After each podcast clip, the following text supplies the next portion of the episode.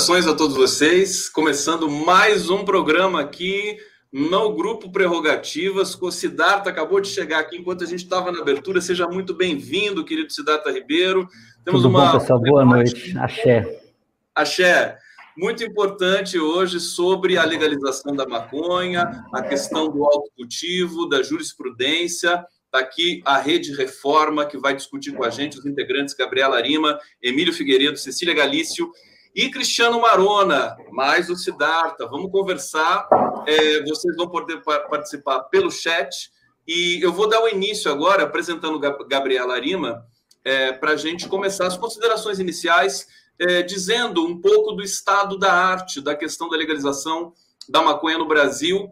Gabriela Arima é advogada graduada pela PUC São Paulo, é, com extensão em políticas públicas, integrante do Núcleo de Políticas sobre Drogas, Álcool e Saúde Mental, da Comissão de Direitos Humanos da OAB São Paulo, promotora legal popular pela União de Mulheres de São Paulo. Seja muito bem-vinda, querida Gabriela Arima. Passando a palavra para você. Cada um vai ter cinco minutos aí para fazer uma, uma explanação, uma consideração inicial. Tudo bem? Tudo bem, muito obrigada. Boa noite a todos os presentes. Fico muito feliz pelo convite. É, acho importante pontuar também que eu também faço parte da Rede Nacional de Feministas Antiproibicionistas, a RENFA, e é uma honra gigantesca estar aqui, né, representando a Rede Reforma, que é a rede jurídica pela reforma da política de drogas.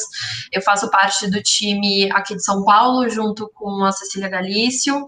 É, nós somos duas, três, quatro, na verdade, aqui advogados dentro os 26 que compõem a rede. Eu vou deixar para o Emílio explicar um pouquinho mais da rede, porque o Emílio é, é um dos fundadores, é um dos, das grandes mentes por trás.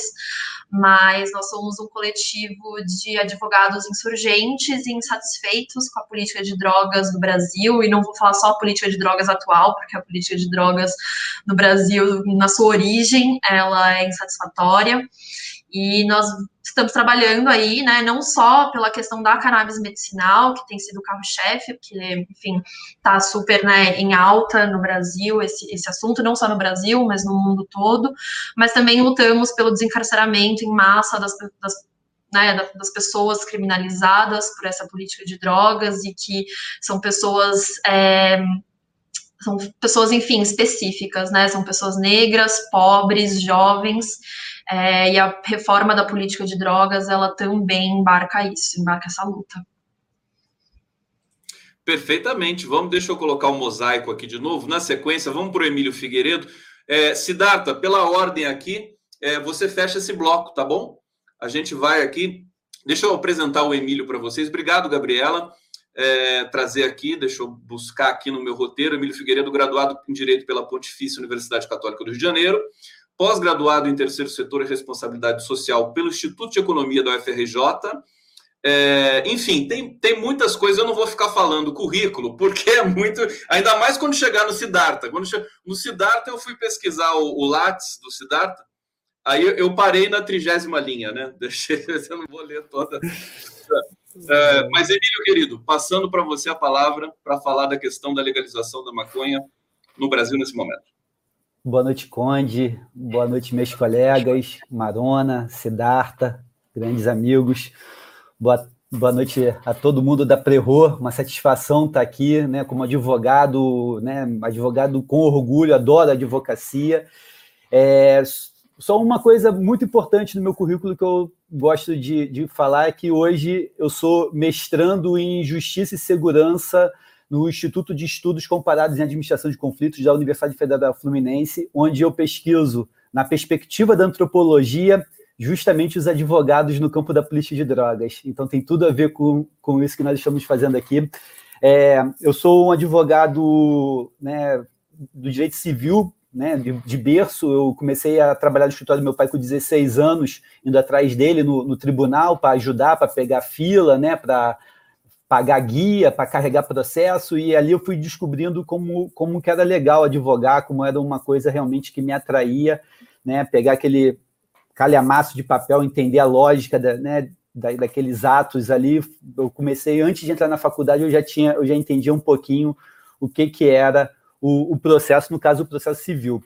E depois de cinco anos de advocacia, né, eu por acaso, assim, eu conheço a turma da Marcha da Maconha, eu conheço a turma que organiza a Marcha da Maconha do Rio de Janeiro, e que eram todos cultivadores domésticos em grande risco, né? Pessoas que cultivavam cannabis para o próprio consumo, para não participar do mercado violento e eram muitas vezes confundidos como traficantes. Eu mesmo sendo do direito civil, aquilo me sensibilizou bastante, eu passei a estudar como, como que era aquilo, né? Como que uma pessoa que dizia não ao mercado violento era justamente acusado de ser um dos integrantes daquele mercado violento.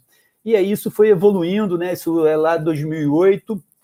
A gente vai vou estudando, vou sempre formando rede, né? Trazendo outros colegas ao meu lado, né? Tem um, um cara que é fundamental na minha caminhada, que é o Ricardo Nemer, né, que é, é, é, meu, meu colega de trabalho assim, cotidiano há mais de 10 anos. Agora a gente está virando sócio, a gente trabalhou junto, advogamos junto por 10 anos. Agora a gente está tá montando uma sociedade de advogados entre nós dois, mas a gente trabalha né, há muito tempo junto. E a gente, a partir dessa perspectiva do movimento de rua, que é a Marcha da Maconha, né, um movimento de base, um movimento social, né, com a demanda de pessoas que eram criminalizadas de início, que eram esses cultivadores domésticos e usuários em geral. A partir de 2013 chega mais um personagem nessa luta, né, que são as pessoas que usam cannabis enquanto ferramenta terapêutica. Né, muitas crianças, crianças com, com graves epilepsias, que sem a cannabis, sem os derivados da cannabis, poderiam sofrer até morte súbita. Então, a gente juntou todas essas experiências, né? A demanda por direitos na, na, na rua através da Marcha da Maconha, os saberes sobre a cannabis, né? Uma planta que tem que ser cultivada de certa forma para chegar a certas substâncias, né? Também tem que evitar outra, outras formas de cultivo que podem atrapalhar, né? Usar veneno, por exemplo, né? Pesticidas, esse tipo de coisa, agrotóxicos. E a demanda por saúde, por direito à vida, por vida digna. A gente foi somando todos esses saberes, a gente, a partir disso, começa realmente a se articular em rede, cria a rede jurídica pela reforma da polícia de drogas, com o objetivo de fortalecer os advogados. Né? Então, a reforma tem objetivos facilitar o acesso à justiça, compartilhar informações jurídicas, congregar e formar advogados e fazer advocacy por uma nova política de drogas. Então, esses são os objetivos da Rede de Reformas, os objetivos iniciais, e que a gente vem seguindo é, firmemente desde 2016. É, ficamos muito conhecidos por conta do, dos habeas corpus para cultivo de cannabis, né, praticamente um, um carro-chefe da reforma, né, a principal ação que a gente é conhecido é por, né, por criar e desenvolver a tese do habeas corpus para cultivo doméstico de cannabis com fins de saúde, mas também desenvolver uma tese de é, ação civil para uma, uma associação na Paraíba poder ter autorização de cultivar, é, de, é uma, é uma, a tese jurídica é da nossa lavra, uma, um habeas corpus coletivo para cultivo doméstico de cannabis também, passou, né, também é, é, é, de criação da rede reforma, e a gente vem com isso é, tentando fazer uma realidade menos injusta, né, tentando é, trazer para o campo do direito outros saberes. A gente né, aprende com o, a, a, neurociência do Siddhartha Ribeiro, com a medicina, com a farmácia, com a agronomia, e traz esses saberes para o campo do processo é, judicial para debater isso em alto nível. Emílio Esse barulho que vocês estão ouvindo aí tal, é a barba do Emílio. É, na no microfone. No, no, no, fone de ouvido. Tá, tá, ficou, ficou legal essa, essa barba, que é a barba da pandemia, Emílio, é isso? É, é a barba da pandemia. Estou cultivando pelos na pandemia. Cultivando pelos. Fantástico essa explicação. Eu estou aqui fascinado pela, pela rede Reforma. Acho que está todo mundo interessado aqui no chat. Depois a gente vai dar as informações para as pessoas poderem participar desse coletivo, passando já para Cecília Galício e agregando uma questão, quer dizer, vocês sofrem algum tipo de pressão, preconceito por estarem com essa bandeira? Já deixando com você, Cecília, querida. Olá, muito boa noite a todos. Faço... Aliás, desculpa, Cecília, eu nem apresento. Desculpa, eu estou aqui, eu tô aqui tão fascinado pela, pela, pela, pelo assunto que eu não falei aqui. Cecília Galício tem graduação em Direito pela Faculdade de Direito de São Bernardo do Campo mestrando em Ciências Jurídico-Internacionais pela Universidade de Lisboa, ocupa o cargo de advogado pleno na Câmara de Comércio do Mercosul e União Latino-América, tá certo? Não, não. Na verdade, ainda não, não mais. É, não mais. Posso fazer essa apresentação. Na verdade, é, faz, faz parte até desse, dessa história e dessa e da construção, inclusive, da rede reforma, né? Eu sou advogada, sou militante, sou é mestre em Direito Internacional Público, sim. Né, atualmente ocupo a diretoria da Rede Reforma e sou advogada, juntamente com a Gabriela Arima. Né, nós atuamos, é, atuamos com defesas criminais, atuamos como advogados mesmo. Né, então, e, e na verdade essa, essa interação com a Rede Reforma se deu. O coletivo é formado por pessoas que de alguma maneira sentiram o impacto da política de drogas é, pessoalmente de alguma maneira, não poderia ter sido diferente comigo também, que, que também, enfim, que tive uma experiência pessoal com um paciente, meu ex-companheiro, né, e aí passei a, a, a, estudar a questão, porque entendia que, como advogados, né, é, essas questões não poderiam passar largo, e como você mesmo disse, parece muito simples quando a gente toca o assunto, né, sob o ponto de vista lógico, mas na vida prática não é bem assim, e aí a minha trajetória no, no movimento foi é, ter feito um habeas corpus para uma paciente numa, numa situação, né, ter intentado essa, essa tarefa de, de construir um habeas corpus para possibilitar o tratamento de uma paciente com câncer, né, e fui, é, fui muito feliz nessa, nessa tentativa autônoma, né, de acessar a justiça, e foi neste movimento que eu conheci a Rede Reforma, e aí, a partir de então, né, é, passando a compor a rede, não só, não só eu, mas também outros advogados que também se depararam com essas questões, é, passaram a compor a rede. Hoje, a rede Reforma tem paridade de gênero, nós somos é, tanto 26 advogados, 20, 13 homens, 13 mulheres. Nós estamos aí construindo uma política disruptiva, inclusive considerando o antirracismo e o feminismo como bandeiras fundamentais na guerra a, a essa política de drogas. Né, então, e aí falando dessa questão dos habeas corpus, como é a reforma né, é, inaugura essa tese do habeas corpus numa situação em que um, uma, um, um paciente que cultiva com finalidade terapêutica é, tem suas plantas apreendidas né, pela, pela polícia e é confundido com o traficante, né, e aí surge a tese do habeas corpus, né, que é essa, esse instrumento é, heróico constitucional que protege a liberdade de ir e vir das pessoas, né, que protege as pessoas da coação do Estado né, na, na, nas, ações, na, nas ações individuais. Então, o habeas corpus, né, ele, ele, já, ele entra como essa ferramenta, como esse, como esse remédio heróico, como sendo a única alternativa para que essas pessoas não sofram né, a violência de Estado na apreensão das plantas e na interrupção de seus tratamentos. Né? Então, a gente tem essa trajetória toda construída né, em cima de advogados que, militando no campo da política de drogas, per perceberam esta situação e, e, e, e colocaram o, habeas corpus neste lugar de proteção né, da liberdade e da saúde das pessoas. E nessa trajetória né, de 2016, que é o primeiro, o primeiro habeas corpus concedido no Brasil, hoje nós temos pelo menos 300 decisões, né, que asseguram o, o direito de os pacientes fazerem o cultivo sem serem, sem sofrerem nenhum tipo de persecução penal, né, ou não, terem os seus tratamentos garantidos pelo salvo-conduto, por poderem portar, né, plantar, cultivar, extrair a, a, o, o, remédio, né, e fazerem os seus tratamentos. Então, essa é mais ou menos a história da é, a construção dessa história, né, é uma violência de Estado que ela é, é identificada, né, e aí essa, esse, essa situação acaba se ampliando porque a violência não para, né, então ela continua, né, tinha em 2016 e ela continuou, e na verdade, atualmente ela, ela está intensificada, né, porque aumentaram, né, pela nossa experiência mesmo, aumentou a demanda por proteção, né, porque os pacientes temem, e é por isso que eles querem estar protegidos pelos habeas corpus, né, e aí a gente vai fazer esse debate nesses outros cenários, no campo político, no campo da medicina, e, as, e, e, também enfiando um garfinho na ciência do direito, né, porque aí, como a gente vai ver, existem uma série de situações que a gente vai precisar abordar aí ao longo dessa nossa conversa. Obrigado, Cecília Galício. Tem um, tem um comentário aqui que eu faço questão de colocar aqui para vocês agora. Andriana Coppi dizendo aqui: eu uso óleo de cannabis há dois anos, tenho esclerose múltipla. Bom, os vários usos que vão surgindo por aqui. Cristiano Marona, querido, vou passar a palavra para você. Cristiano Marona, graduado em Direito pela Universidade de São Paulo, mestre em Direito Penal pela, pela USP também, doutorado, doutor em Direito pela Universidade de São Paulo, diretor do Instituto Brasileiro de Ciências Criminais. Tá certinho essa, essa tua mini bio aqui, querido Cristiano? Conde, meu querido, eu não sou mais diretor do IBC CRIM. Eu fui, agora não sou mais, né? Agora é a nossa colega. Como é que é o a... Marina Pinhão Coelho, exatamente. Marina Pinhão Coelho. Nossa, que é do Prerro também, né?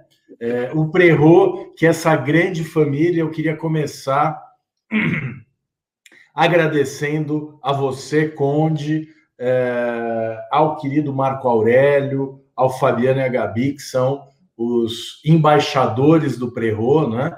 É, ao querido professor Lênio. Hoje tivemos uma ótima conversa com o professor Lênio também, sempre aberto é, e generoso né? É, no debate, na discussão.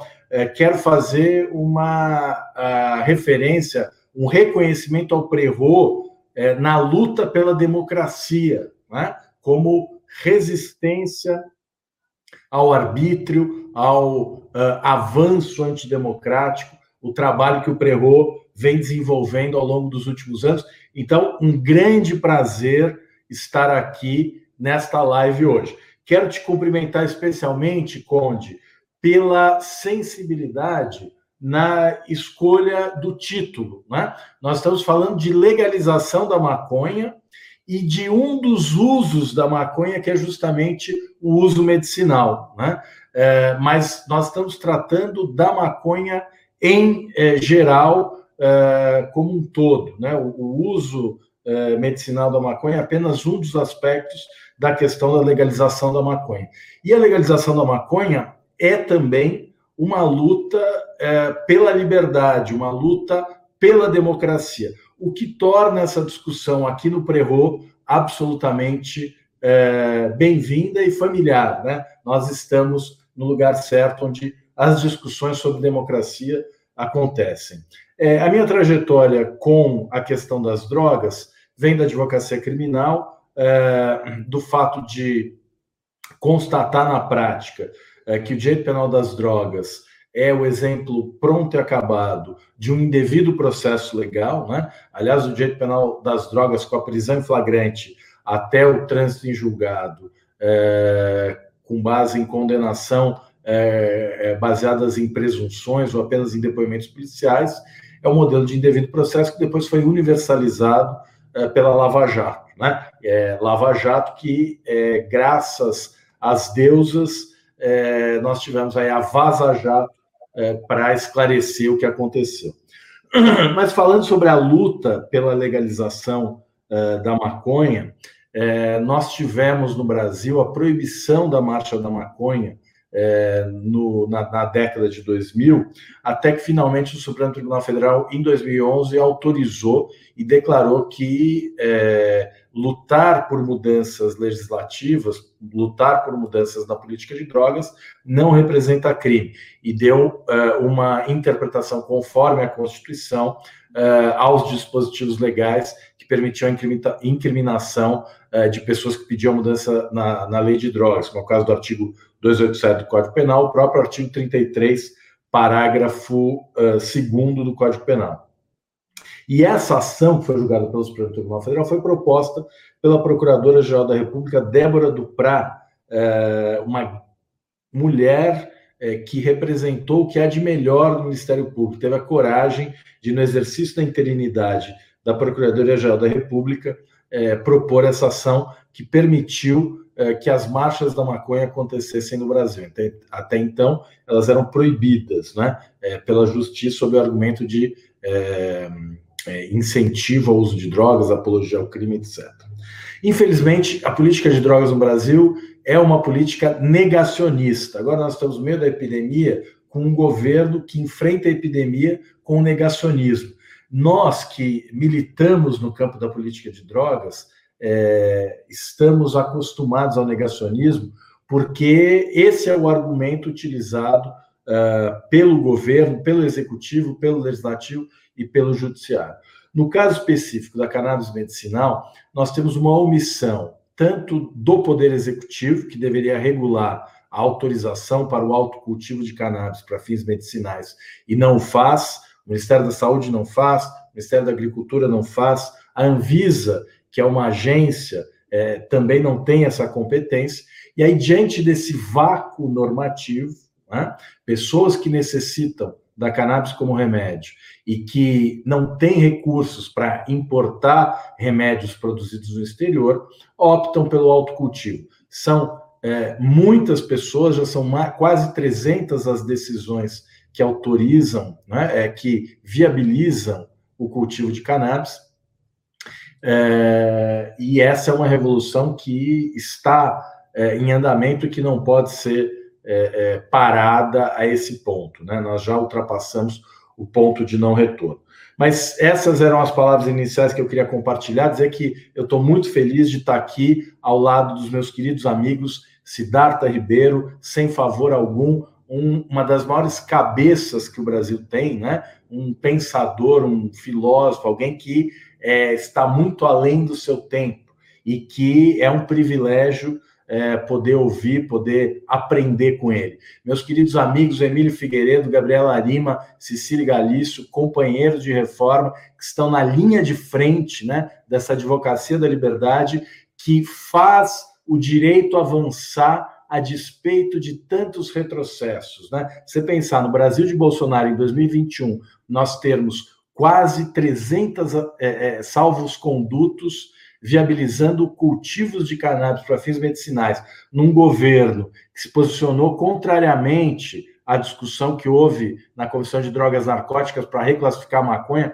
para reconhecer as suas propriedades terapêuticas, o governo brasileiro votou junto com as ditaduras contra essa reclassificação, né? Se você pensar em tudo isso, imaginar que apesar disso nós conseguimos chegar a esse ponto, é motivo para a gente continuar a lutar. Então, devolvo a palavra para você, Conde, dizendo da felicidade que é estar aqui ao seu lado, ao lado de pessoas tão queridas. Uma honra muito grande. Obrigado, Cristiano Maroni. Com essa apresentação do Siddhartha, vou passar imediatamente para o nosso querido Siddhartha Ribeiro, que é um dos maiores neurocientistas do mundo. Simplesmente isso. Uhum. É, nós admiramos, enfim, imensamente. É uma honra muito grande para mim, para o Prerro e para todos nós aqui receber essa figura fantástica que é o Siddhartha Ribeiro, para quem eu passo a palavra agora. Querido Siddhartha, está contigo. Boa noite, Conde, Gabriela, Cecília, Emílio, Cris. Prazer e uma honra estar com vocês e com todas e todos em casa para a gente fazer essa conversa importante. É, o que o Cristiano levantou agora, eu acho que é de uma suma importância é, social e política que é o fato de que nos últimos cinco ou seis anos de tremendo retrocesso, não só no Brasil, mas em vários países do mundo, é, é, ligado, a, em última instância, esse retrocesso ligado à, à prevalência do capitalismo predatório, esse retrocesso tem é, regredido ou estagnado quase todas as pautas, e a maconha medicinal talvez seja a única que avançou sem parar, em nenhum momento deixou de avançar. Avança claramente nos últimos 20 anos. E avança, na minha opinião, porque ela alinha três forças muito poderosas. Primeiro, a força que tem uma pessoa doente que quer se tratar. Uma pessoa, sua mãe, seu pai, seus familiares, a força que emerge de baixo para cima, que é uma força popular. É, e, que, e que quando uma pessoa está doente, isso irmana ela com os outros doentes. E aí a gente tem uma aliança é, entre pessoas muito diferentes, inclusive chega a ser, eu vou usar dizer isso aqui, uma aliança de classes, em que várias pessoas se despem, quando quem fica doente perde preconceito, perde medo, né, perde vergonha, e as pessoas querem se empoderar para poderem se tratar. Como a cannabis é um remédio sensacional, isso empoderou um monte de gente que, que corre riscos é, e que avança essa pauta. Mas isso não teria acontecido se não houvesse uma base científica muito sólida. A maconha é um remédio sensacional para um monte de doenças diferentes. Isso não é assim por acaso, não é porque a planta estava lá e deu certo. Uma planta que foi cultivada ao longo de milênios por nossos ancestrais e selecionada para é, é, uma, uma terapêutica muito ampla e isso foi redescoberto pela ciência. Por que eu estou falando redescoberto? Porque no século XIX é, já havia publicações científicas é, observando, por exemplo, os efeitos antipilépticos extremamente poderosos da, da maconha. É, então é uma redescoberta, e essa redescoberta tem a ver com o fim da guerra às drogas. Né? A guerra às drogas que vige já há quase 100 anos. É, na verdade, se a gente for olhar bem, ela sempre vigiu num lugar ou noutro, de alguma forma. Né? Mas a guerra a essas drogas, consideradas ilícitas né, no século XX, essa guerra está acabando. E ela está acabando por esse alinhamento do interesse dos pacientes, o, a base científica cada vez mais sólida, todo mundo que está em casa, é, que ainda não sabe que tem um monte de maconha no próprio cérebro, saiba. Né? Temos muitos canabinoides no nosso, no nosso cérebro. Então, esse preconceito está acabando porque a ciência avança muito rapidamente nessa direção, desde, na verdade, desde o final do século XX. E tem um terceiro vetor, e esse vetor é importante porque a gente está no pré-RO, a gente está falando aqui de uma perspectiva progressista, né? e, esse, e é importante entender essas articulações. Esse terceiro vetor é o capital.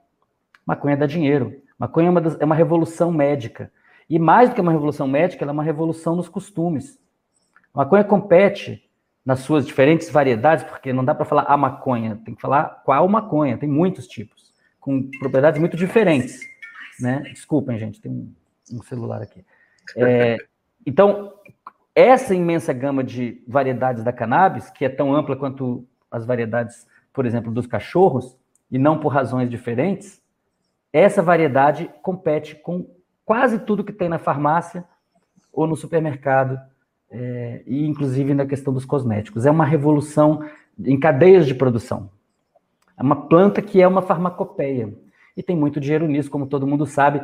Estão ganhando rios de dinheiro nos Estados Unidos, no Canadá, na Europa, em Israel, é, com cannabis medicinal ou não.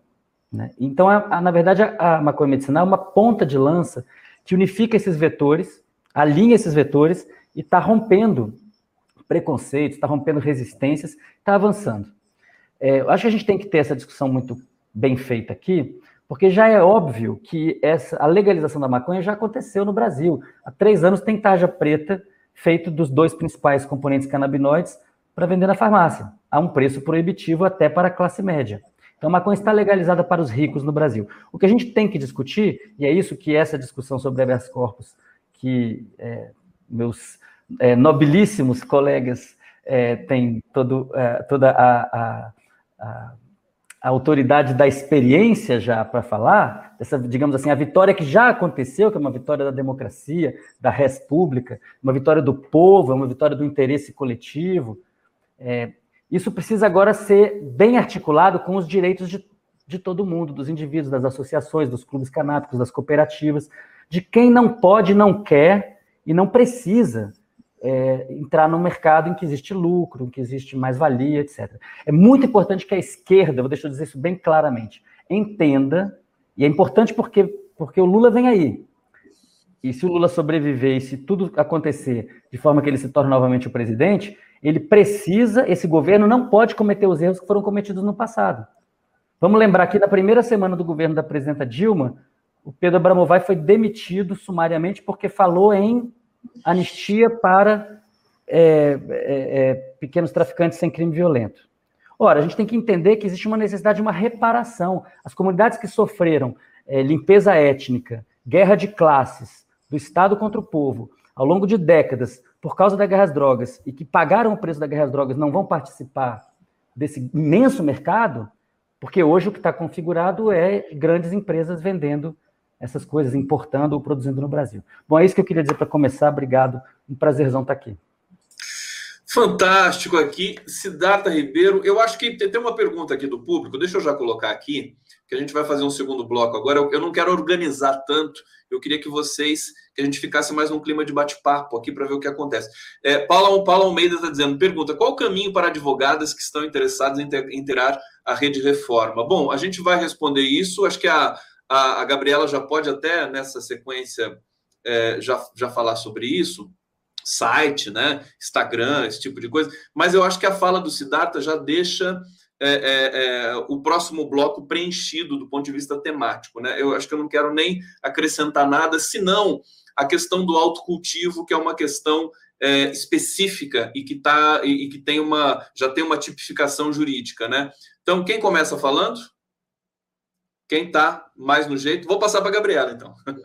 É, vamos lá, vou responder a pergunta, uma pergunta que fazem para a gente com uma frequência bem grande, né? Então, a gente sempre fala assim, a reforma ela nunca fez nenhum processo seletivo para ingresso dos advogados e das advogadas, né? O que sempre aconteceu foi realmente é, uma simbiose de trabalhos, né? Então eram pessoas que geralmente já estavam envolvidas com a causa, não necessariamente da, da questão da cannabis para fins medicinais, é, mas que já estavam envolvidos na questão da justiça criminal e da política de drogas, principalmente, né? Então a gente vem aí unindo interesses e esforços em comum é, para formar o que a rede reforma é hoje em dia.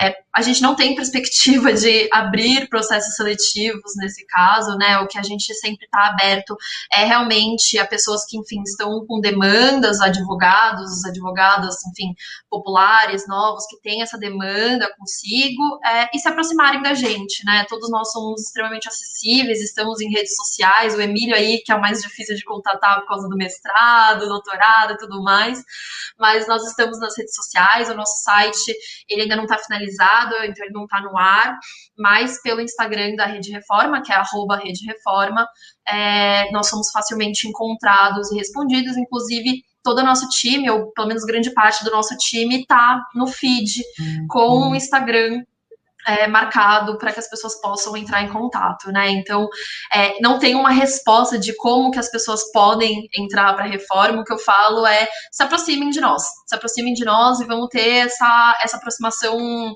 energética aí, enfim, de energias, de karmas, para que a gente consiga é, trabalhar juntos nesse sentido. A ideia é que a reforma, enfim, consiga alcançar todos os estados, que a gente esteja no Brasil inteiro. Atualmente estamos em nove estados só. É, então, quanto mais pessoas é, com né, ideais e princípios comuns, é, melhor. E aí a gente começa a falar um pouquinho, né, sobre a questão do autocultivo para da cannabis para fins medicinais, como a Cecília falou um pouquinho antes, ela surge de um caso concreto, né? Então essa tese ela não surge do nada, ela surge de uma pessoa que foi criminalizada, que fazia o cultivo para fins terapêuticos e, e, foi criminalizada, né, passa então a responder por tráfico de drogas como traficante, isso porque a lei de drogas ela não, não tem critérios objetivos, o que não necessariamente isso é ruim, mas enfim, é, deixa no poder policial, né, sob o poder policial, o quem vai ser traficante e quem vai ser usuário no Brasil. E a gente sabe como uhum. que o poder policial funciona, né? Já ouvi, inclusive, de delegado que não existia, não existe artigo 28 para ele. Então, para ele não existe usuário. Ele vai colocar todo mundo é, no artigo 33, que é o tráfico de drogas. E é basicamente assim que a tese surge, né? Então a tese surge principalmente é, para além da questão de, enfim, direitos e princípios constitucionais, como o direito à saúde, a liberdade, a autodeterminação, ela surge também defendendo a inconstitucionalidade do artigo 28, né? Então a gente entende que o artigo 28 ele é inconstitucional, porque apesar dele não prever a pena, a pena privativa de liberdade, ela ainda né, coloca ali o usuário, a figura do usuário é, no Código Penal e sendo passível aí de sanções nesse caso. Então é basicamente assim que essa tese surge, que ela é formulada e até o desenvolvimento. Hoje em dia ela já sofreu, desde 2016, ela já sofreu muitas mudanças, porque foi exatamente né, essa mistura de advogados no Brasil e de experiências que fez a tese ser o que é hoje em dia. Inclusive, é incrível, cada vez mais né, a reforma foi crescendo de uma forma é, gigante no passar desses cinco anos, e essa tese foi se aprimorando também nesse sentido, e a tendência é que ela se aprimore cada vez mais. É engraçado que a gente vê cursos, né, palestras que a gente fez o ano passado, e que a situação já mudou completamente, né, que já estão desatualizados. Então, é uma uma tese que ela está em constante é, construção e desconstrução nesse sentido, até o ponto em que, por exemplo, a gente tem hoje em dia um habeas corpus coletivo para que uma associação aqui de São Paulo possa é, cultivar para seus associados, né? Então foi a primeira vez é, no Brasil que o habeas corpus coletivo foi usado com esse, com esse intuito e que foi uma vitória da Rede Reforma, assim, um trabalho incrível, inclusive do Ricardo Nemer, que estava aí assistindo, acho que ele deve estar assistindo, que eu vi o nomezinho dele nos comentários, que também foi o que o Emílio falou, ele é um dos gênios, ele é o é o parceiro de vida do Emílio, e ele é um dos gênios por trás da, da Rede Reforma, uma cabeça brilhante. É, eu, eu, às vezes eu chamo ele de gênio indomável, assim, porque ele é essa coisa meio indomável, meio bruta, mas ele é assim um cérebro para a gente cuidar muito bem. Então é, é, é bizarro, assim, acho que é uma coisa, uma análise antropológica maravilhosa ver o que a reforma está se tornando e o que essa e essa tese principalmente está se tornando. O, o, Ricardo Nemer eh, fez um comentário aqui, vou colocar na tela para vocês aqui, ó. tá brincando. É. Tá Obrigado, maconheiro. Ele, assim, ó, ele, a gente quebra os estereótipos de maconheiros quando a gente olha para esse coletivo incrível de 26 advogados, e quando a gente olha para, na verdade, para todo esse movimento antiproibicionista, a quantidade de gente boa, de gente inteligente, e gênios, assim, tô falando de gênios, não tô nem falando de só pessoas ah, ligeiramente tá inteligentes. Não está brincando, falo sério, tá caixa alta. Desculpa, vou explanar, Vou explanar então, Ricardo. Ele, explanar, Ricardo. Ele, ele é o paciente, ele é o caso 01 do habeas corpus. Foi ele que teve a casa invadida pela polícia e né, foi levado para delegacia. Ele, ele, não, né? Mas as plantas foram levadas para delegacia, a gente foi na delegacia. O processo foi num limbo jurídico, porque isso foi em maio de 2015, e no momento que a gente apresenta para o delegado receita, receita médica, relatório médico, dizendo que a cannabis, no caso dele, era uma ferramenta terapêutica para tratamento de, de, de quadros clínicos específicos, o delegado ficou sem saber. E o Ministério Público também ficou sem saber. Isso foi em maio de 2015. Em outubro de 2016, não tinha processo. E o Ricardo precisa, precisando se tratar, porque ele faz realmente o uso da cannabis enquanto ferramenta terapêutica. E aí ele fala, então, já que eu não posso plantar porque a polícia invade minha casa, eu vou entrar com habeas corpus. E aí ele entra com habeas corpus, né? Eu sou, eu sou o impetrante junto com ele do, do, do habeas corpus. E, para nossa surpresa, quando o juiz manda o Ministério Público falar, o Ministério Público opina contra o habeas corpus e denuncia o Ricardo por tráfico. Então, ali a gente vira uma, uma epopeia jurídica que a gente só vai terminar em, em 2018, quando a gente recorre do, do habeas corpus é, né, que tinha sido negado, que, tinha, que o juiz, que o MP tinha é, opinado contra, o juiz nega, a gente recorre a ação penal, a gente entra com outro habeas corpus para trancar, consegue trancar a ação penal né, de tráfico em habeas corpus, que é uma coisa também super rara, né? O Marona vive chamando a gente de milagredos do direito penal, porque nem eu nem o Ricardo somos do direito penal de, de berço, né? Do, somos dois civilistas. E o recurso que dá entrada em dezembro de 2016 só vai ser julgado em setembro de 2018. Então, assim, a gente ficou um, um período gigante né? Pô, eu tive que fazer audiência de ver o meu colega de trabalho sentado no banco dos réus. Foi um dos piores momentos da minha vida, né? Então, assim, a gente passou por, por maus bocados para poder consolidar essa tese jurídica, né? Que tem tudo a ver com o que você a bola que você levantou do cultivo doméstico, né? Que é isso que o Siddhartha falou. As pessoas não têm que ser obrigadas a adquirir o remédio cannabis na prateleira da farmácia, né? O SUS é uma alternativa, né? Acho que talvez seja a primeira alternativa, mas as associações estão aí, né? Alguém falou no, alguém falou no, nos comentários da Abrace, que é paciente da Abrace. A Abrace, eles ficaram cultivando de 2014 até 2017 clandestinamente. Na época, quando a gente fez a tese jurídica, eles tinham 151 pacientes. Hoje eles estão com 15 mil pacientes. Né? Uma associação no Brasil atende 15 mil pessoas, 15 mil famílias. Então, é, é, é, é essa potência de uma associação. Hoje são 36 ações na Federação de Associações de Cannabis Terapêutica. Né? São, estão aí se organizando, de, de, né? foi fundada agora dia 22, 20, 21 de abril, né? então a, a, essa federação então, assim, está tendo, eu acho que, uma democratização né, do acesso. E aí eu acho que realmente é uma luta de esquerda, é uma luta de, de consciência social, de, de busca pela justiça social através da legalização da, da maconha.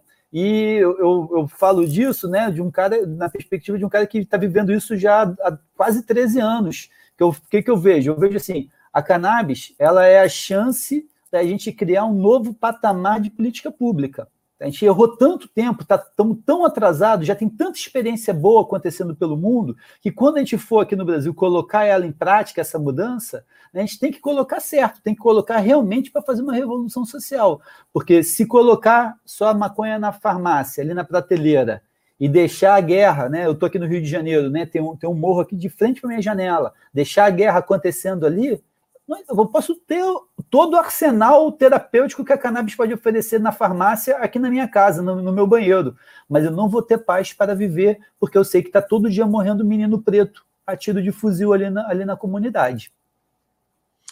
Fantástico. Olha só, eu, eu só queria. Vamos fazer rodar aqui. Vou passar para a Cecília Galícia. Quem quiser falar, se manifestar, achar um, um, um, insight, alguma coisa, fica à vontade, viu? Estamos entre amigos aqui. Eu estou até lembrando o dia que a gente entrevistou a Dilma Rousseff. A, a Dilma, quando eu colocava a, a, pessoa sozinha na tela, assim, quer ver que eu vou, vou fazer aqui com o Emílio, né? Ela reclamava, ela falava: não, não me põe sozinha, vamos ficar todo mundo junto. E, e tá tão bonito o mosaico aqui, estamos em seis, que parece uma mesa de amigos, e a gente vai discutindo. Eu vou deixar mais um mosaico, então, só para falar para vocês isso. E, e, eu queria trazer, realmente, retomar o que o, o Siddhartha falou também, a questão política eu fiquei impressionado, que eu fiz uma breve pesquisa para preparar aqui o roteiro com vocês, quer dizer, o, o, o mercado que, que, que, que, a maconha movimenta no mundo, na, da ordem de bilhões, o Siddhartha destacou isso, tem a questão é, do, do, da multiplicidade de usos que a, que a, a questão medicamentosa da, da, da, maconha oferece, que é uma coisa brutal. Eu acho que o Siddhartha falou numa entrevista que é a nova penicilina, não sei, essas medicações que apareceram no começo do século, enfim, a maconha é revolucionária nesse sentido também. Eu não, eu não sabia tão, tão a, a, é, digamos, de maneira aprofundada disso. Então, eu vou passar para a Cecília para você pontuar essas questões, é, e, e acho que a questão política é fundamental o Siddhartha está falando do novo, novo estágio da democracia, o Brasil retomando a democracia agora. É, é, e, e, e, momento de negacionismo, é, a gente está surpreendentemente com a questão da legalização da maconha galgando algum, alguns degraus, ainda que sejam é, é, sutis e discretos, mas de qualquer maneira avançando. Cecília Galício, passo para você, querida. Bom, Vamos lá. Eu vou fazer só uma, uma ponderação, uma, uma, explicaçãozinha a respeito de acesso, né? Porque a gente aqui estava falando sobre a questão da cannabis com finalidade terapêutica e, o, e, o, e os seus impactos. Se a gente, hoje no Brasil, as, a, os pacientes têm acesso a, a cannabis para tratamento de, de, através de cinco formas. Nós temos as, as, importações pela Anvisa, né? As importações individuais, os pacientes pedem autorização e fazem a importação do medicamento importado a, a altíssimo custo. Nós temos dois medicamentos fabricados, dois medicamentos registrados no Brasil, que são o Mevatil e o Pratidonaduz, e esses são adquiridos na, na farmácia. Nós temos também as ações de fornecimento, né, as, a, de custeio e fornecimento dos medicamentos através do SUS. Temos as, a, os pacientes também conseguem o tratamento através das associações que também estão autorizadas, no caso, a Abrace, a, a Cultive e esse grande número, e nós temos, por último, o autocultivo. Então, se a gente fizer uma análise bem breve dessa, de, de, como é que a gente acessa a, a cannabis com finalidade terapêutica no Brasil, a gente vai perceber que das cinco, três delas envolvem o Poder Judiciário. Então, o, o, primeiro é a ação de custeio, que obrigatoriamente tem que ser promovida através do Judiciário, e depois de um julgamento do STF ano passado, passou a ter, inclusive, competência federal, que dificultou um pouquinho a vida de quem, de quem depende do, do fornecimento e do custeio, né, porque a gente sabe que, muito embora a saúde seja o dever de todas as esferas, tanto municipal, estadual e federal, a gente sabe quais são as dificuldades para fazer o custeio dessa, dessa, dessas demandas todas. Aí a gente tem o autocultivo e tem o fornecimento pelas associações. Tudo isso envolve o poder judiciário. Quando a gente faz essa análise de que o Poder Judiciário está envolvido em três das hipóteses de acesso à cannabis medicinal, a gente vê que tem um problema aí. Né? E esse problema é político, certamente, porque o que, a, o que a gente tem percebido acontecer ao longo desses anos em que a gente, desse, desse crescimento da cannabis, é que está acontecendo uma espécie de afunilamento para a gente chegar, a, as dificuldades elas estão aumentando, tanto para aceder ao Poder Judiciário, quanto para aceder ao tratamento. Então, o Poder Judiciário está aí ne, na, no, no cerne dessa questão, né, para resolver a questão da cannabis, que é uma, uma substância que está no centro de um debate é, político e econômico no mundo. Né? Então, a, a, a, maneira como nós tratamos a questão aqui é, é, no Brasil, ela, ela, precisa ser, ser avaliada, né? porque é exatamente o que a gente está fazendo. Sem querer te interromper, Cecília, ela pode uhum. ser uma solução econômica e de emprego, né? é, é um movimenta uma... E, e até, até se, se, se a gente claro, os, os, os, impactos são gigantescos em todos os setores, mas se a gente for analisar aqui só, só como advogados, né, só, só avaliando essa questão do, do custeio versus o autocultivo, a gente, a gente tem, assim, um, uma fossa de Mariana, né, porque de um lado tem o poder público fazendo o custeio de medicamentos caríssimos, e por outro lado, é, mitigando o direito das pessoas que querem fazer o autocultivo sem custo para o Estado. Né? Primeiro, a gente tem a lei de drogas, que tem como objeto jurídico de proteção a saúde pública, né? Então a gente te, te, faz, começa a fazer, eh, começa a ramificar esses debates dentro do poder judiciário, e aí a gente vê que ele não faz o menor sentido, porque tanto do ponto de vista do custeio, né, o custeio tem um impacto gigantesco para o Estado, e quando a gente fala de custeio, a gente sabe que a população não acessa o poder judiciário. Então, de uma maneira que, se 88% da população depende do SUS, né, é, vamos imaginar quantos por cento dessas pessoas as, é, conseguem a, aceder ao Poder Judiciário. Hoje, o que a gente tem, a, a realidade desse, dessas ferramentas jurídicas para o acesso, como é que elas têm sido providas pelos advogados? A, a, a, reforma é uma grande referência, né? A reforma tem atuado de maneira humanitária e fundamental nesse vácuo, nesse, nesse buraco que o poder público deixou, mas de qualquer modo a gente tem toda uma estrutura de defensorias públicas e de estruturas para garantir os direitos constitucionais dos doentes. Né? Então, te, eh, nós teríamos aí que ter a atuação das defensorias públicas, e isso não acontece, não, não, de maneira satisfatória, embora nós tenhamos visto um crescimento e um interesse da Defensoria Pública, por exemplo, do Estado de São Paulo, que tem parceria com a reforma para impetrar habeas corpus para pacientes, né? mas aí este debate da judicialização, da, a, a gente acaba esbarrando num debate sobre judicialização da saúde, né, é, por, por um lado, e de prover a saúde através do autocultivo, e dentro disso, a tutela excepcional do direito penal, né, que, que, a, que afeta os pacientes. Bom, é isso. Vamos lá, por favor, me ajudem. Só fazer uma pontuação nesse sentido, né, né, no sentido econômico, né? Só Rio de Janeiro e São Paulo, em três anos, gastaram um pouco mais de 8 bilhões de reais com a guerra às drogas. Isso foi um relatório que foi publicado esse ano é, pelo Centro. Do, não vou lembrar o nome do pessoal que produziu a pesquisa. Cesec, Exato, da. É, enquanto isso, no Colorado, por exemplo, nos Estados Unidos, desde 2014, que foi quando houve a legalização lá, eles já arrecadaram mais de um bilhão de dólares. O Canadá também, no, só no primeiro ano de legalização, arrecadou mais de 150 milhões de dólares, né? Então a gente poderia estar parando de gastar esse dinheiro com, né, com, com as Forças Armadas, com a Polícia Militar, com essa, esse genocídio que acontece nas favelas, e a gente poderia estar arrecadando esse dinheiro para investir em educação e para investir em saúde, por exemplo, né? Que o Brasil está precisando tanto. É, eu estava pensando aqui, Cristiano, vou passar para o Cristiano, mas assim, é, é, se, se não falta um lobby em Brasília de políticos, deputados, né, para trazer essa questão, né? Eu, eu, tem, tem, alguns políticos brasileiros que são emblemáticos, por exemplo, Fernando Henrique Cardoso defende né, a legalização das drogas, acho que o Suplicy também, mas me parece que não são muitos. Bom, é, é, Cristiano Marona. É, Conde, você tocou, você tocou num ponto que é muito importante, que é o seguinte a política de drogas, e mais especificamente a defesa da guerra às drogas, é uma bandeira política muito poderosa, elege muita gente. Né? Se a gente for no Congresso hoje, a bancada da bala, os é, membros das Forças Armadas, Polícia Civil, Polícia Militar, todos eles com um discurso contra as drogas. Né?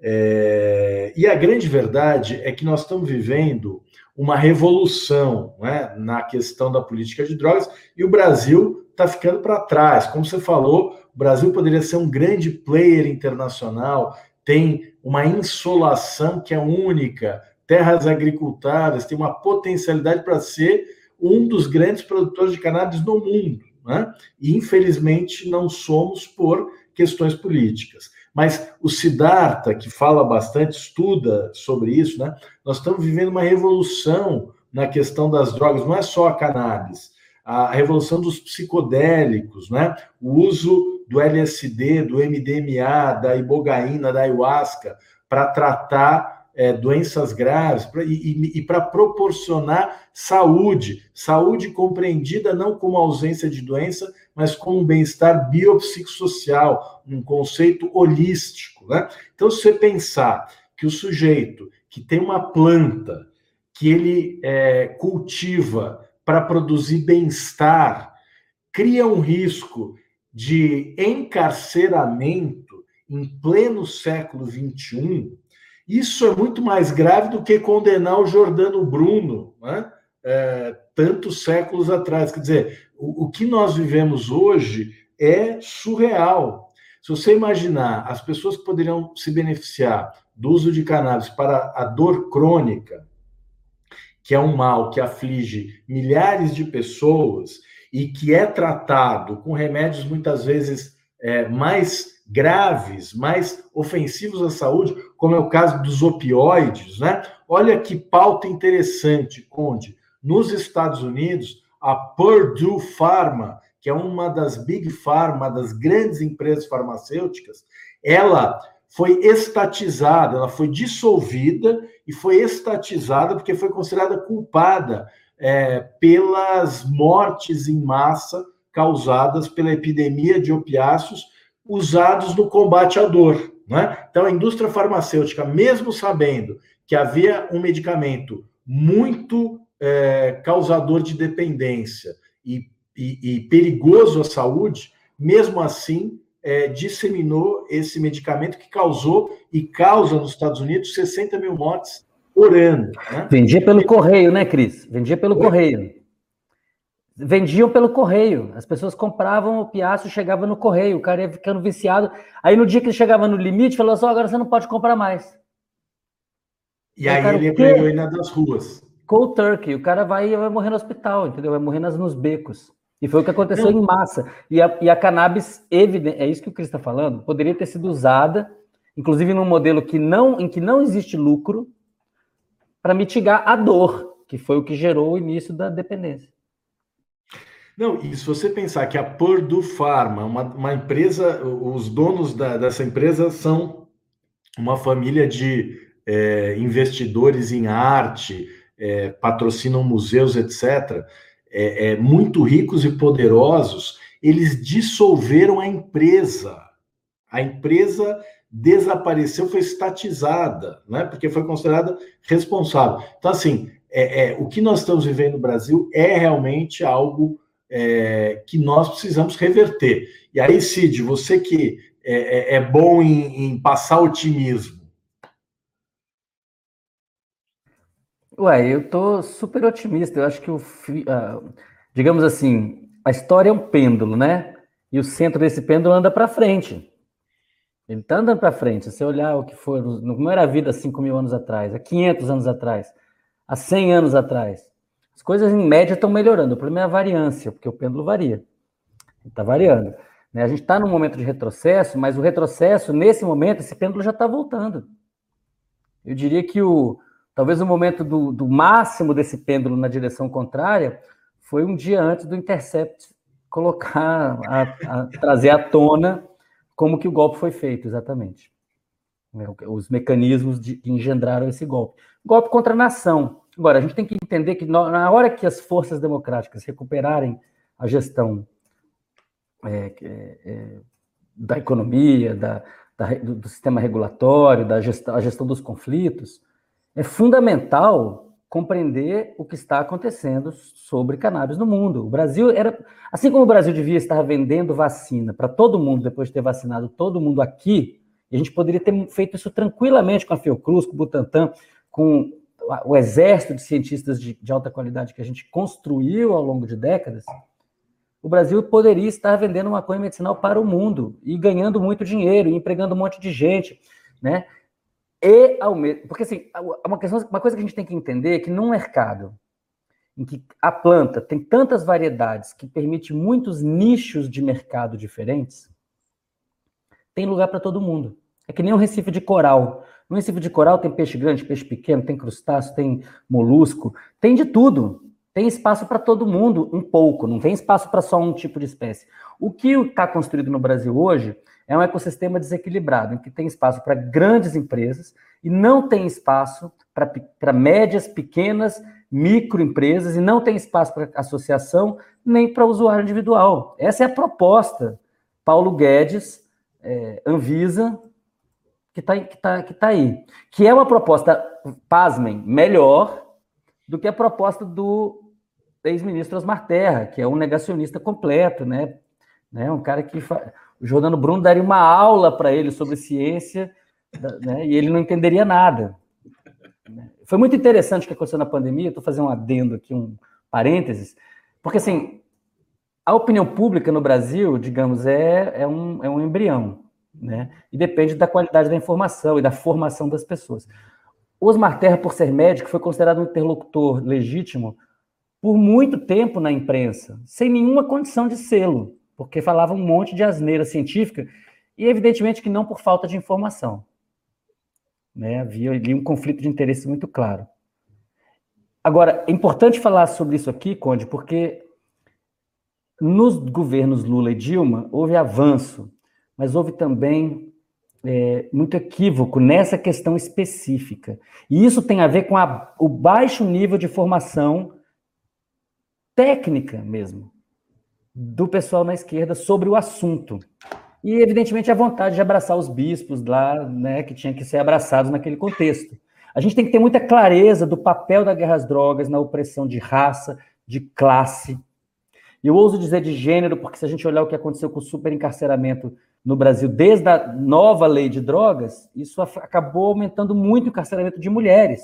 E tem toda uma, uma sociologia por trás disso. Então, assim, é uma hora importante, porque a gente está, se der tudo certo, daqui a um ano e meio a gente está fora do, do, do, inferno, né, e entrando no purgatório, que é recuperar o país, é reconstruir o país. O país foi destroçado.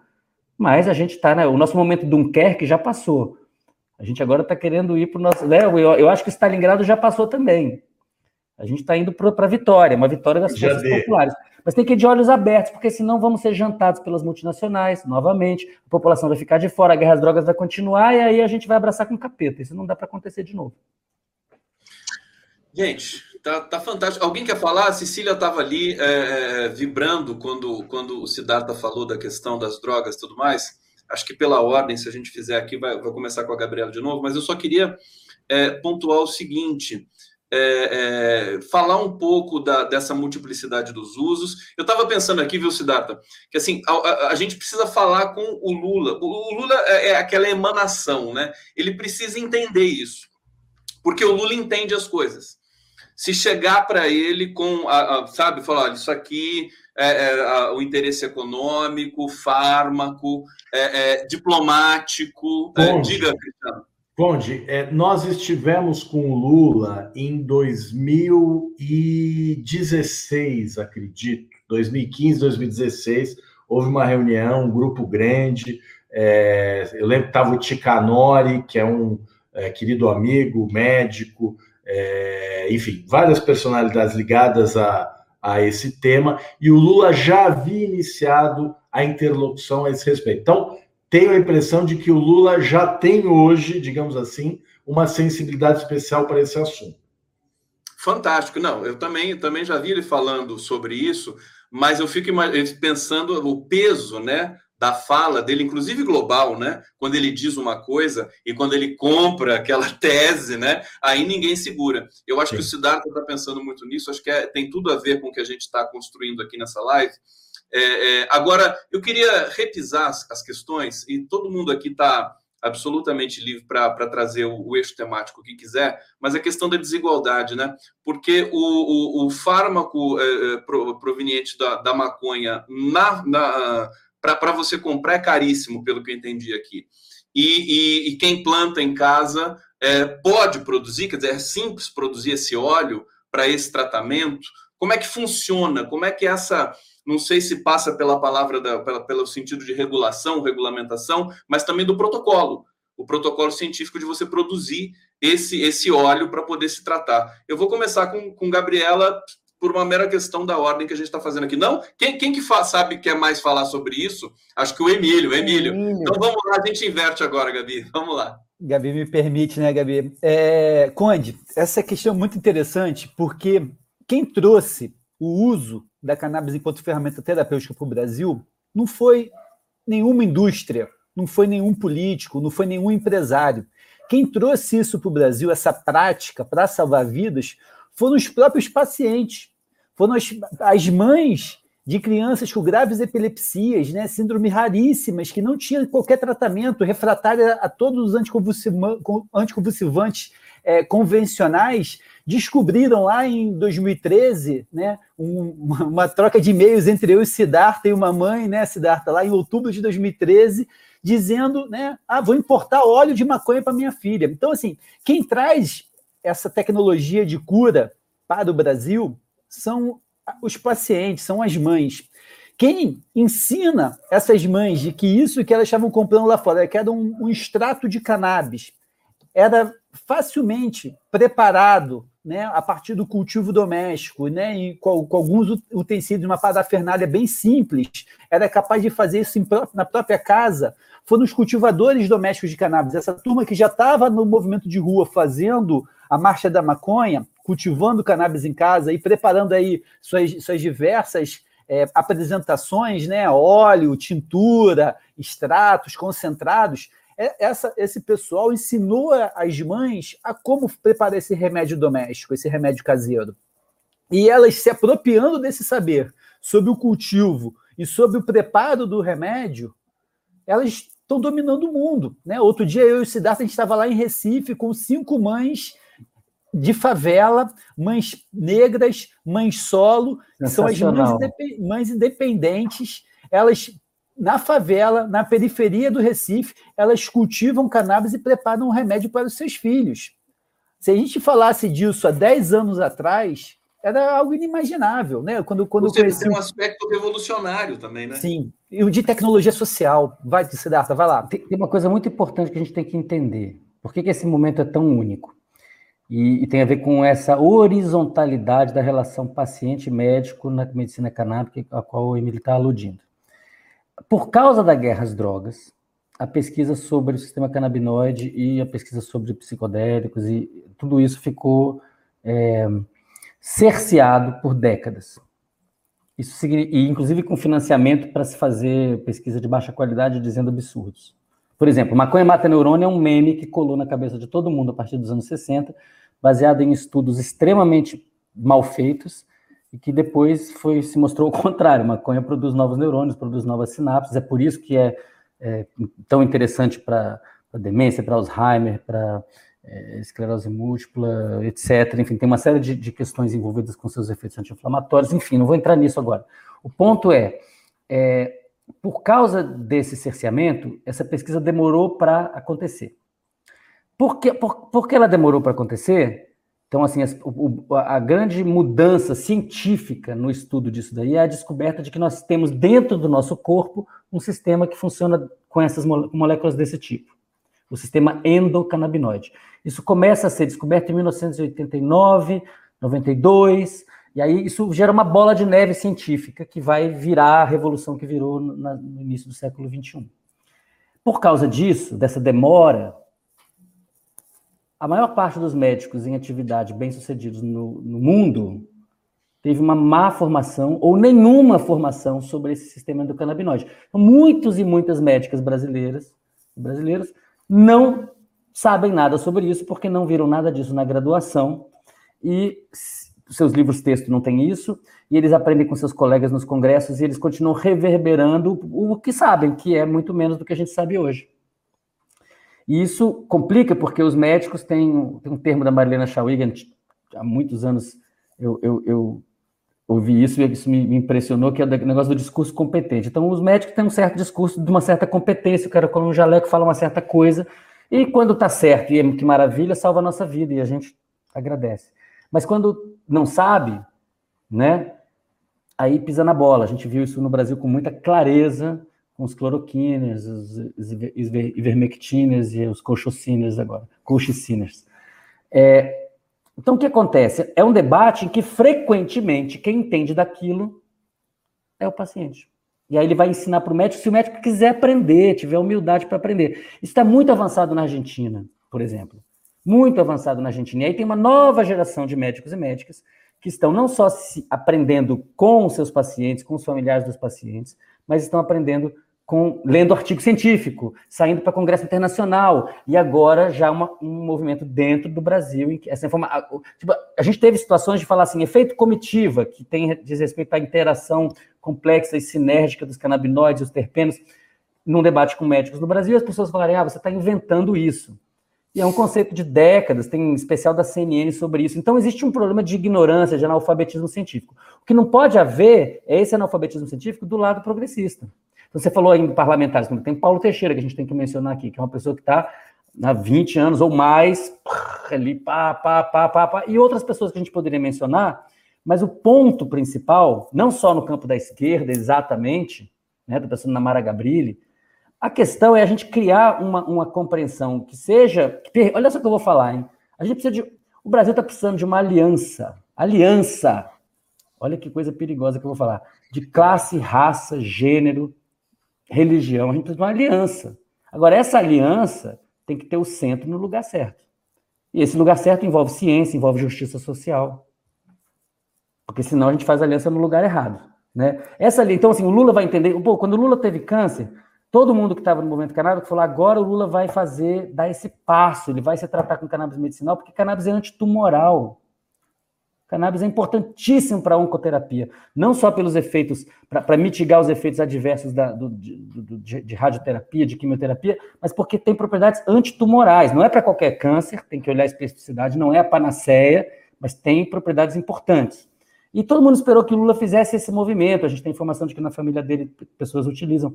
O problema é que a pauta conservadora é tão forte no Brasil que o cálculo político da esquerda tem sido, nos últimos 15 anos, não vamos mexer nesse vespeiro.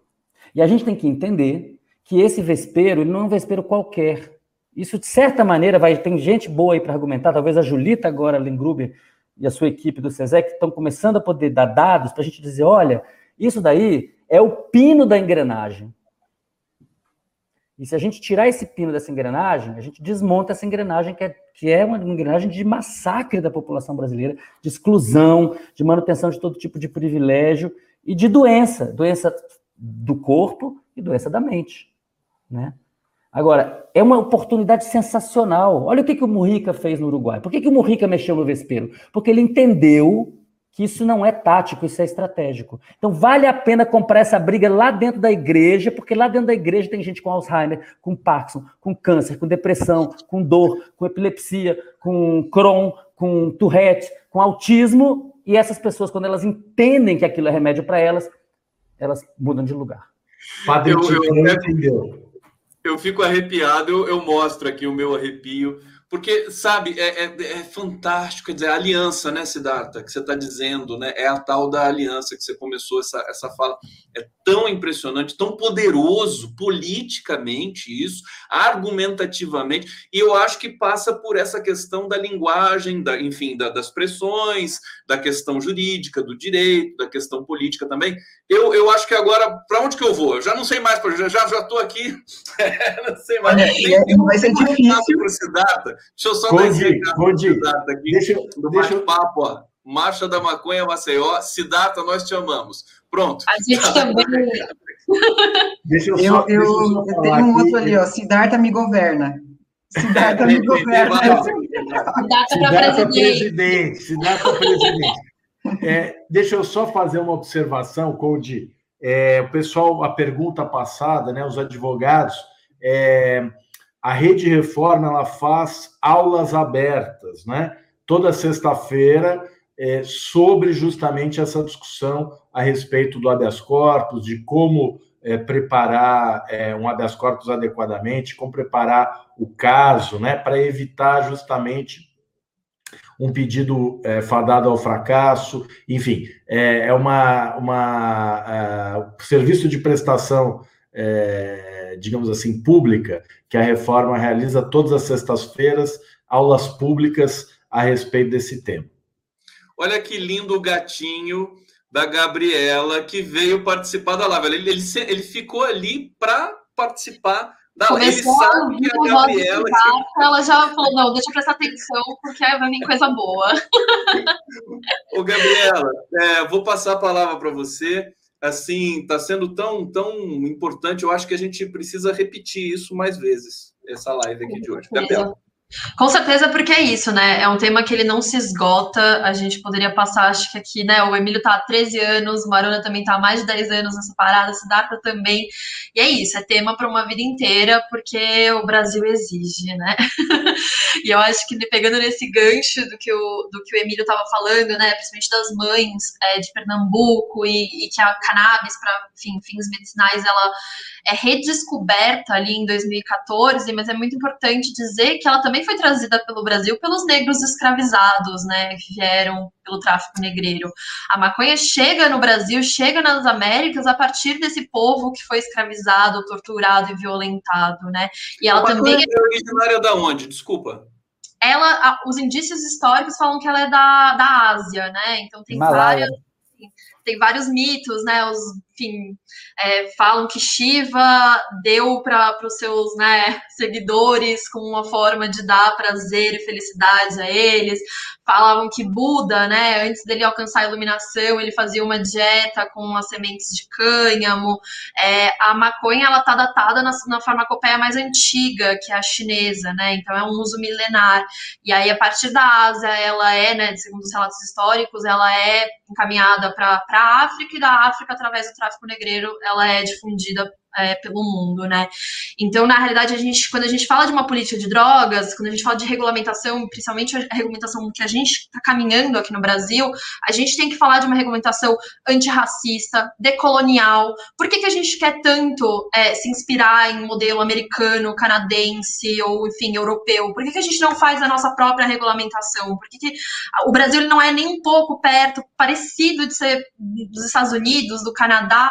A gente precisa criar a nossa própria regulamentação regulamentação, a nossa própria legislação nesse sentido, e ela precisa vir de um, de um reconhecimento do passado e do presente racista no Brasil. Sem isso, a gente não vai conseguir, de forma alguma, alcançar a política de drogas e, a, e uma lei de drogas justa, de fato, né, efetiva. Se a gente não falar de uma política de drogas acompanhada de uma reparação histórico-social dessa população negra criminalizada, escravizada e violentada, a gente não está falando de, de justiça. A gente não está falando de uma regulamentação é, justa, de uma regulamentação de verdade, de uma legação de uma legalização de verdade.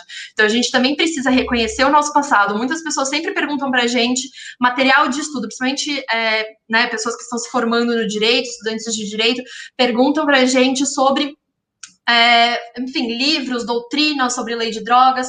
E o que eu sempre falo é, cara, não adianta a gente só ficar focando no direito, a gente precisa entender a história para entender como a lei, as leis são postas hoje em dia. As leis elas não surgem de nada, né? Elas surgem a partir de um contexto social, político, ético, moral, que fazem com que elas é, se tornem o que elas são. E a lei de drogas não seria diferente, né? Então, a própria guerra às drogas é, declarada por Nixon lá nos anos 60, nos anos 50, nos Estados Unidos, ela também tem essa característica racista, né? Aqui no Brasil, o uso da cannabis, ele era intimamente ligado à população negra escravizada. E aí, no pós-abolição, com medo, né, dessa infecção da, dos, das, dos né, dos bons costumes, da boa moral por parte desses negros libertos, começa-se esse processo de, de, criminalização. A maconha no Brasil era vendida em farmácia, é, os cigarros índios, isso é facilmente encontrado na internet. A maconha no Brasil, lá no, no século XIX, XVIII, era usada para tratamento de, de bronquite, de asma, isso era receitado, isso era comumente usado.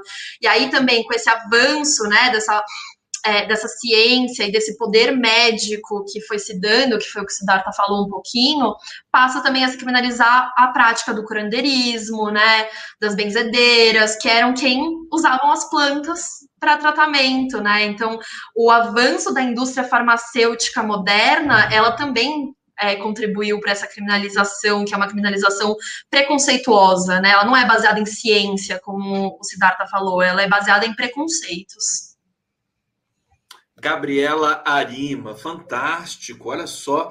Cecília Galício, passando já diretamente para você, é, enquanto você, eu estava lendo alguns comentários aqui também, é, porque o público está participando intensamente aqui, está sendo uma descoberta, essa, é, acho que a discussão aqui tomou caminhos que são caminhos importantes, que precisam ser postos, é a questão filosófica, jurídica, fármaca, química. É, é Incendiou o debate sobre maconha. Como é que é? Incendiou o debate sobre maconha. Incendiou, acendeu, acendeu o debate. Agora a gente precisa, é, enfim, é, prosseguir e a gente depois tem um vídeo para apresentar aqui para vocês também. Cecília Galício, passando para você. Incendiando ainda mais. É, Incendiando. Eu li alguns dos comentários, não consigo fazer isso de maneira objetiva, mas eu li alguns dos comentários. Uma coisa que me chamou bastante atenção foi a palavra utopia. Isso me lembrou que há alguns meses, nós, na reforma, nós é, construímos um texto para explicar qual que era o nosso objetivo. Né? E a primeira, o primeiro parágrafo desse texto dizia assim: o nosso objetivo, é, nós somos movidos pela utopia de transformar o mundo num lugar mais justo. Né? É, e aí, é, isso, a hora que. Isso está no comentário, e, e, é de fato nós somos movidos pela utopia de transformar o mundo num lugar mais justo. Quando a gente está falando, assim, o, o Siddhartha falou uma coisa muito interessante, a questão da aliança, né, no, no caso da maconha e da nossa experiência, faz com que a gente veja essa mobilização enorme em torno das associações e das pessoas se unindo em torno desse objetivo comum. Né? Essa aliança fez a FACT, que é a Federação das Associações de Cannabis Terapêutica, que agora tem um, um lugar e uma voz nesse cenário, essa mesma união fez a reforma, né, que é um movimento de pessoas contra o sistema injusto, né, e, e, e para vencer esse sistema, nós também vamos ter que atacar estruturalmente algumas questões, e a questão do, do, do capitalismo e da exploração das pessoas nesse, nesse modelo é fundamental. A gente, nós tinha, tive, temos e, e, e pretendemos manter esses debates, porque inclusive na nossa, na nossa atuação, existiu uma, uma espécie de mercantilização dessa atividade de conseguir salvo-condutos para pacientes. E o que a gente percebeu é que se a gente também não quebrar com esta dinâmica de exploração das pessoas em nome de direitos, também a gente não consegue fazer esses avanços. Né? Então, toda a, toda a questão relacionada aos pacientes está intimamente ligada a uma atuação humanitária. As pessoas têm consciência de que a gente precisa, de fato, diminuir as desigualdades entre as pessoas né, assim, entre as pessoas, entre os acessos. Com, quando a gente estava falando sobre a questão do encarceramento feminino, me veio uma questão bastante importante que o Emílio logo na sequência complementou, é que nesse ciclo de desigualdade, as mulheres elas são muito mais impactadas, porque veja o exemplo das mães, né? As, as mães é que criaram esse movimento e, e fizeram com que isso acontecesse. E, por outro lado, o aumento do encarceramento feminino né, impactou a vida das mulheres de uma maneira desigual. E, na vida real, a gente sabe que o encarceramento masculino também impacta a estrutura dessas famílias. Então, quem acaba por responder com, com, com o corpo aqui fora por essa política injusta são as mulheres. Né? Então, a gente tem aí um, um, um, enorme ciclo de, de desigualdades acontecendo e as, e as mulheres sofrem um impacto bastante significativo no, no conjunto dessas políticas, né? E ainda falando, só para acrescentar um, um, fato ainda mais humano a essa experiência das mães de Pernambuco, é que estes habeas corpus foram feitos pela Defensoria Pública da União, e o médico que atendia essas crianças, esse, esses meninos, era um médico da família. Ou seja, este médico também rompeu com algumas questões como, por exemplo, as vedações do CFM aos médicos fazerem a prescrição de, de cannabis com finalidade terapêutica para atender essas famílias no, no âmbito da saúde mesmo, da saúde elementar. Né? Então, assim, é, as pessoas que estão fazendo este movimento acontecer estão sim sendo movidas por, por uma utopia, né? E como a gente sabe, né, a gente também consegue fazer essas mudanças né, dentro desse ideal. Quem trouxe muito essa palavra né, para a cena, de novo, do debate público é o ex-reitor da UNB, Zé Geraldo Souza Júnior, uma figura fantástica, é, que é, é, coordena o direito achado na rua, também é uma concepção diferente do direito, né? É tão bonito. Eu acho que existe o próprio Prerro também, é, acho que é, um, é uma questão que está associada a isso, né? É, no momento em que o Brasil foi é, é, atacado pelo pior, né, uma operação, enfim, política, fantasiada de jurídica, né, é, tudo do pior é, tipo possível, lofer, né, ao mesmo tempo a gente criou uma vacina para isso, né, a vacina da resistência, da democracia, por isso que o Siddhartha diz que o momento é muito bom, auspicioso realmente, porque agora a esquerda volta com força, depois dessa catástrofe, né? Eu até queria trazer a questão para esse último bloco da questão das fake news, é, na, aonde elas podem se relacionar com a questão também, porque, porque eu acho que a bandeira da legalização da maconha, para mim, né, depois dessa live, ela extrapolou, ela virou uma questão política de primeira ordem, realmente global, e eu acho que é nessa linha que a gente tem de trabalhar. É, é, e, e aí entra a questão de redes sociais, a questão de fake news também, acerca desse, desse tema. Mas o Cristiano me tinha me mandado um vídeo que eu vou passar agora para abrir esse último bloco e a gente faz as nossas considerações finais. Deixa eu só localizar aqui, porque tem a ver com tudo que, inclusive, a Cecília estava dizendo nesse momento. Eu vou colocar o vídeo, a gente assiste, acho que tem dois minutos e a gente volta na sequência. Vamos lá. Eu sou a Cris, a mãe da Maitê. A Maitê tem o diagnóstico de autismo e deficiência intelectual. A maconha chegou na nossa vida em 2017, que foi quando eu tive conhecimento do óleo. É, nessa época a Maite só usava alopáticos e nada dava certo, nada funcionava. E foi quando a gente começou a pesquisar outras alternativas. Em 2018 a gente teve a oportunidade de fazer os cursos da Cultive, que foi um divisor de águas na nossa vida.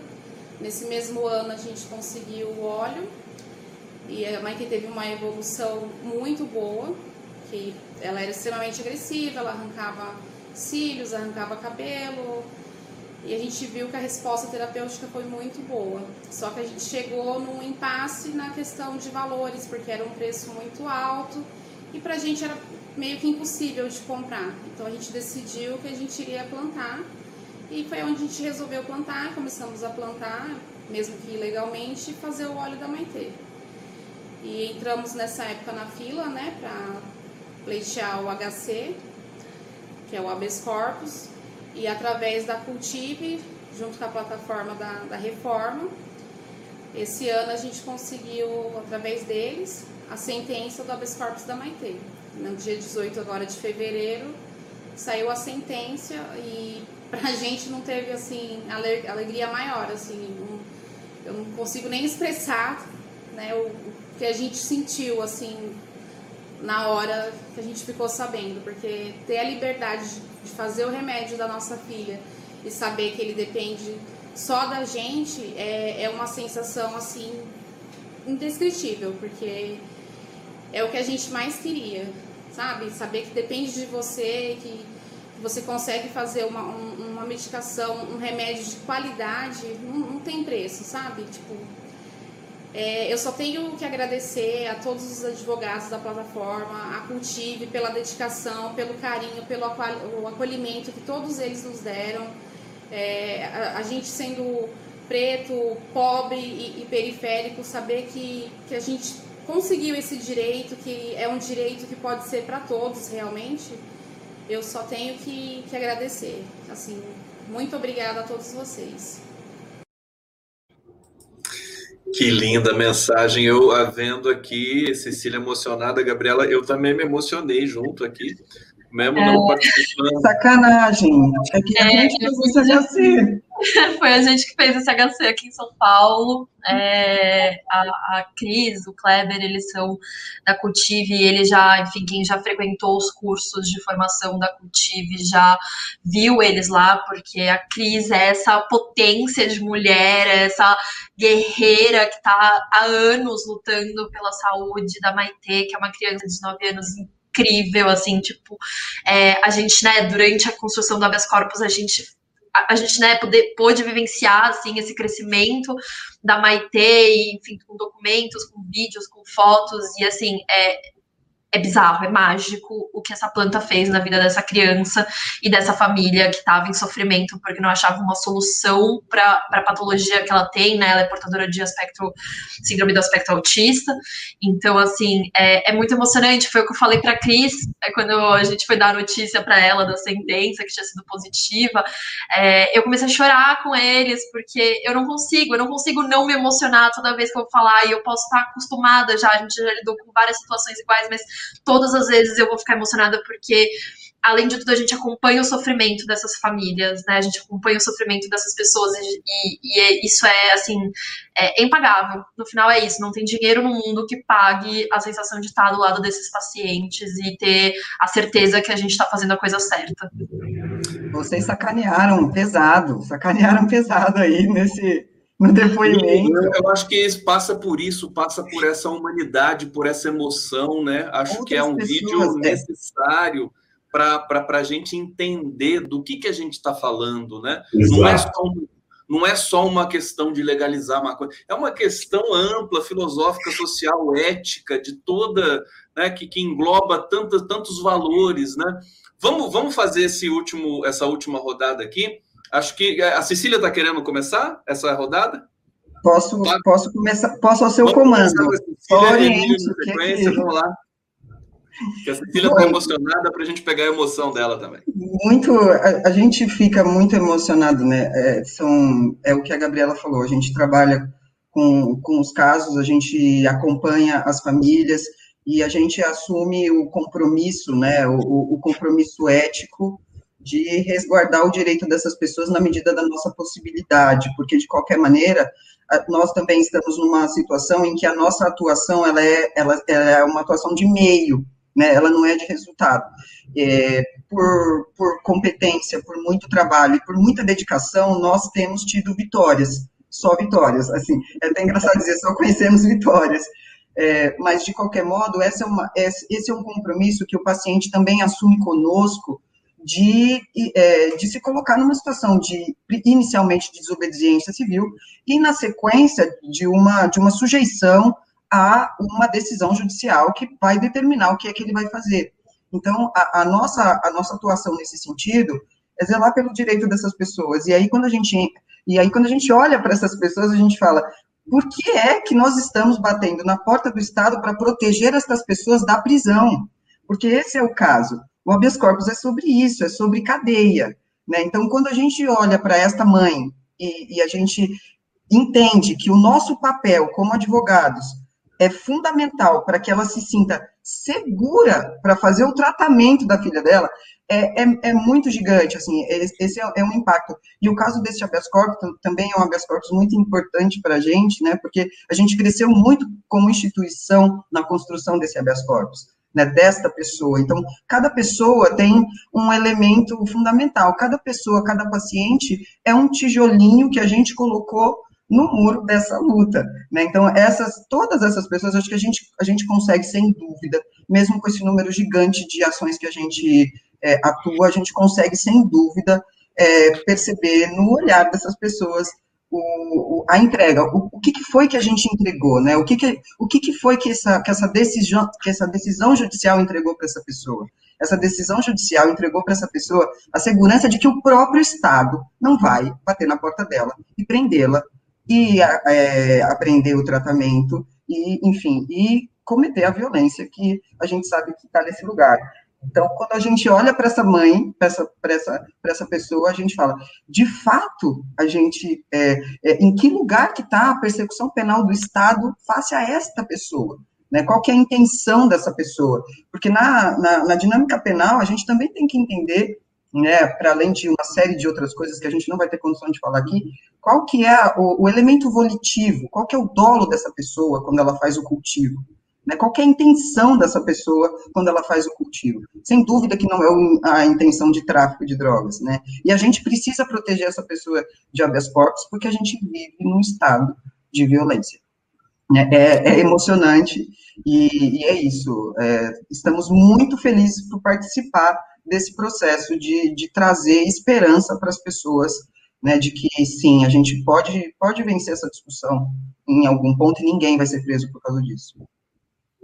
A esperança pode vencer o medo. É, é, parabéns por esse trabalho, viu? Realmente é, é tocante, é, é fantástico. Eu estou aqui emocionado, o público também está. Vamos na sequência, Emílio, na sequência, Cristiano, quem? Emílio.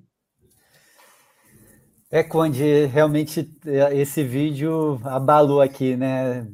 Também me deixou aqui com os olhos marejados e muito emocionado. Eu costumo dizer que desde que né, tive é, comecei a participar dessa dinâmica, né? Tive participação nesse, nesse movimento, eu vejo milagre todo dia, né? O caso da Maitê é mais um milagre, né? Muito importante, né? Todo dia é uma criança, é uma pessoa que estava desenganada, uma pessoa que estava com uma dor intratável, tendo um, uma nova perspectiva de vida, um novo caminho de vida por conta do uso da cannabis enquanto ferramenta terapêutica.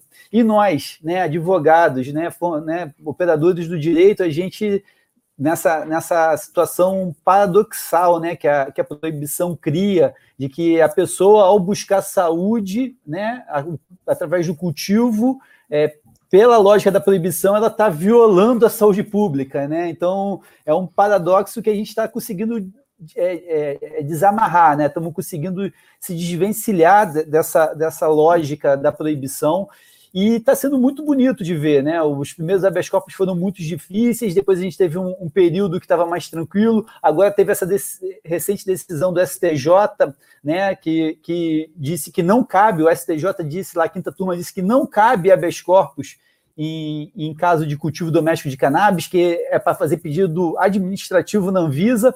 Quando a gente consulta a Anvisa, a Anvisa diz que não há caminho administrativo, que não é da competência dela o que a pessoa faz em sua casa.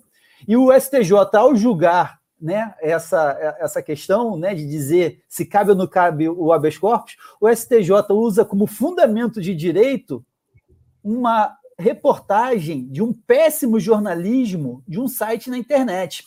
Então a gente vê né, o Tribunal da Cidadania, num caso de saúde, de uma, uma doença grave, de uma, uma, uma jovem com epilepsia, usar um site, uma notícia ruim de um site da internet como fonte de direito e nega o habeas corpus. Então, assim, a gente está no momento hoje que a gente quase 300 decisões, né? Pô, eu, eu, eu, eu fui perder a, a, a, minha segunda decisão, fui ter meu segundo é, sentença negativa agora, na, na, depois dessa decisão do STJ até então tinha tido um, uma negativa, tinha tido duas negativas, uma a gente reformou e a outra a gente a gente a gente perdeu mesmo porque o caso era muito ruim. Mas então assim, a gente vinha realmente com um, uma situação muito consolidada na defesa desses direitos pelo habeas corpus e o STJ num julgamento esdrúxulo que mereceu um programa só sobre esse julgamento, a gente né, podia parar aqui trazer o André Feijs, que foi advogado que teve lá na tribuna, porque o, o STJ mostrou todo o obscurantismo que está eivado nele, né? No Tribunal de Cidadania passou longe ali naquele momento, né? E dizer que a Anvisa é competente é dar autoridade, dar uma autoridade a quem não tem essa autoridade, né? Colocar o Estado dentro da casa da pessoa para dizer que aquela pessoa para cuidar da, da, da, própria saúde, ela precisa ser autorizada. Sem autorização, não pode cuidar da própria saúde. Isso é um absurdo. Né? É, eu vejo, o, né, o, o Siddhartha falou da questão da união, eu vejo, quando a gente fala de, de maconha, ainda é tudo muito, muito evado de medo, né? tem muito medo.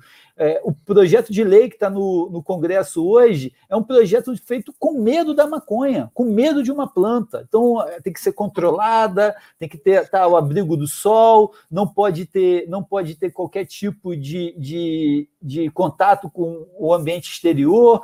Mas, pô, a gente está falando de uma planta, uma planta que os negros escravizados trouxeram, os colonizadores portugueses trouxeram para servir de corda e velame, né, de papel, que foi utilizada durante muito tempo para fins medicinais no Brasil. Teve uma feitoria do Realinho Cânhamo lá em São Leopoldo, aqui no Brasil. Então, assim, não, a gente não está trazendo uma novidade, a gente está recuperando uma tecnologia arcaica, ancestral, que fez a humanidade chegar até onde ela chegou. E a gente está negando isso agora, tentando tra trazer isso como se fosse algo novo, complexo e perigoso. Né? A gente poderia aqui passar um, um grande debate sobre é, o enquadramento do THC, né? o que, que é o tetrahidrocannabinol e como que o direito né, vê essa substância, essa molécula, o medo que o direito tem de uma molécula né? Uma molécula que cura, que causa problemas. O Siddhartha pode falar aí da, do, do paper da Nature, né? Lá com, com, com os camundongos. É fantástico. A gente, a gente tem chance de ter um elixir da juventude e as pessoas estão com medo da substância que pode trazer essa elixir da juventude para os nossos sêniores. Né? Então, é uma satisfação estar aqui no, no Prerro, fico feliz demais. Eu acho que a gente tem muito assunto para falar sobre cannabis e direito é, aqui com vocês. Ô, Emílio, eu, tô, eu tô, já tô pensando, vamos fazer uma série, vamos fazer uma sequência Vambora. aí. Eu já estou pensando que daqui a pouco o Papa Francisco vai, vai defender a maconha. Eu só tô, tô, tô aguardando esse momento. Viu? Eu acho, eu acho. Tem um pessoal que tem... do Padre Ticano e Papa Francisco. É. Marona, passando para ti, querido. É, bom, Conde, é, eu queria agradecer demais a você, ao Grupo Prerrogativas, mais uma vez agradecer o Marco Aurélio, Fabiana, Gabriela, mandar um abraço especial ao professor Lênio, é, com a generosidade que ele tem. É, eu acho que é, é, esse tem que ser o primeiro de uma série de muitas outras lives, porque tem muito assunto para discutir, né? Veja você, o STJ recentemente decidiu que a polícia não pode mais entrar na casa das pessoas sem autorização.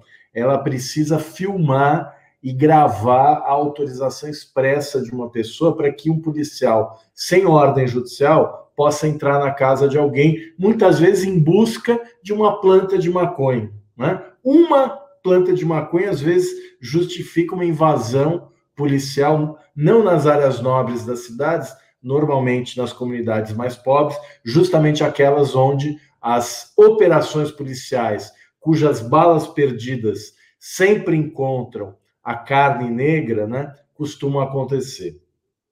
Então, a gente fala de política de drogas é a gente discutir é, a inviolabilidade do domicílio, é a gente discutir o modo pelo qual é, traficantes e usuários são classificados, normalmente os pobres, negros e periféricos, são classificados como traficantes, mesmo sem nenhuma prova de tráfico, embora brancos estatisticamente usem muito mais drogas do que negros, né? É, enfim, nós temos que discutir é, o desencarceramento. Hoje a lei de drogas é o principal vetor encarcerador no Brasil. Um em cada três pessoas presas estão é, encarceradas por conta da lei de drogas. No caso das mulheres, duas em cada três. Então, quando a gente fala de legalização das drogas, a gente está falando de tirar as pessoas da cadeia. E não só isso, a gente está falando de fazer uma reparação, né? A guerra às drogas, como toda guerra, vai exigir memória, verdade e reparação. Nós vamos precisar é, tratar é, das vítimas da guerra às drogas, né? E eu só queria dizer isso, que é uma grande alegria estar aqui, é um prazer é como se é, é, é, matar um pouquinho a saudade do pré-pandemia, né? Poder estar ao lado de pessoas queridas. É uma pena que a gente não está fazendo isso ao vivo para poder ter o, o after, né? Mas eu queria mandar um abraço para as pessoas que estão assistindo. Tem muita gente bacana, legal, uma audiência super qualificada. Mandar um abraço para o Ricardo Nemer, que é sem dúvida é, o grande inspirador disso tudo, né? É, queria mandar um abraço para o Rodrigo McNiven, é, cineasta, autor de Cortina de Fumaça, que está assistindo a gente um filme que vale a pena ser visto, né? Um filme de quanto tempo, Emílio? Uns 12 anos atrás?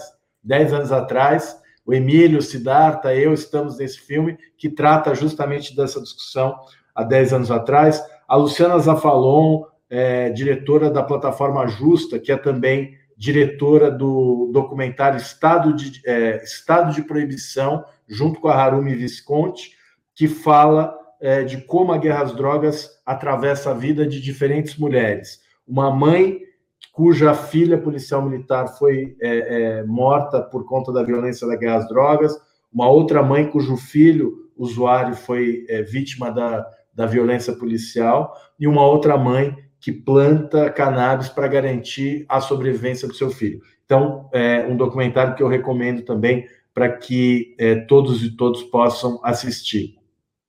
E dizer é, que essa é uma revolução imparável, né? Não há como parar a revolução canábica. Muito obrigado, Conde, muito obrigado, Perro. Que lindo, Marona. Obrigado, parabéns. Siddhartha, a palavra é sua. Bom, gente, é, quero agradecer, né? Esse um diálogo extremamente fértil, interessante, é, é, bastante abertura para o futuro. A gente está precisando sonhar o futuro, construir o futuro, né? Por enquanto, a escória de sobra, o tempo é escasso, mãos à obra, né? O Mayakovsky já falou isso para a gente há muito tempo. A gente agora tem que imaginar esse futuro. Esse futuro não pode ser um acordo com, com equívocos fundamentais do passado. Né? Nem a direita, nem a esquerda têm direito de saber que não existe um sistema endocannabinoide. Nem a esquerda, nem a direita têm direito de não contabilizar as mortes de negras e negros na guerra às drogas como alguma coisa aceitável. Né? O discurso repressivo na, na, é, que, que, em algum momento a esquerda é, protagonizou ou, fortaleceu, ele tem que ser compreendido e desmontado. Maconha medicinal é a ponta de lança do fim da guerra às drogas. E ela é uma ponta de lança que tem, ao, ao, ao a gente avançar essa, essa pauta, a gente vai estar tá destruindo duas coisas que precisam ser destruídas. Um é o negacionismo científico de autoridades do Estado.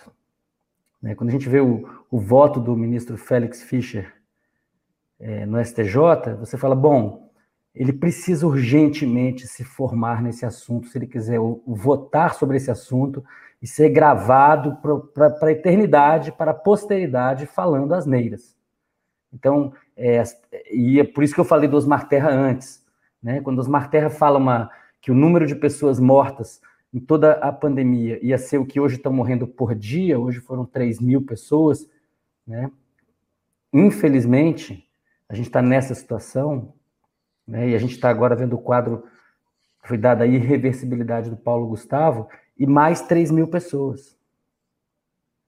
Pessoas de talento, de, de, com o espírito do Paulo Gustavo, quase todas sem nome. Então, esse negacionismo é, é genocida, está sendo julgado nesse momento no mundo, não é só aqui. Isso está apenas começando. E a maconha medicinal é uma pauta que bate de frente com o negacionismo.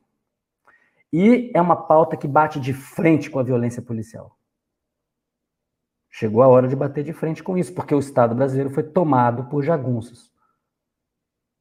A gestão do Estado, bem entendido, porque o Estado tem um monte de funcionários federais valorosos lutando por ele. Mas a gente precisa entender isso e, portanto, essa não é uma pauta, não, não há tática que justifique não avançar com uma pauta estratégica. É isso que eu queria terminar dizendo.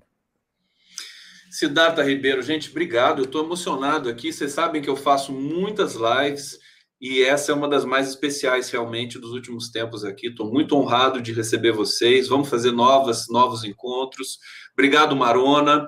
A gente alinhou as coisas pelo Zap aí no, durante a semana deu tudo certo, tudo fantástico.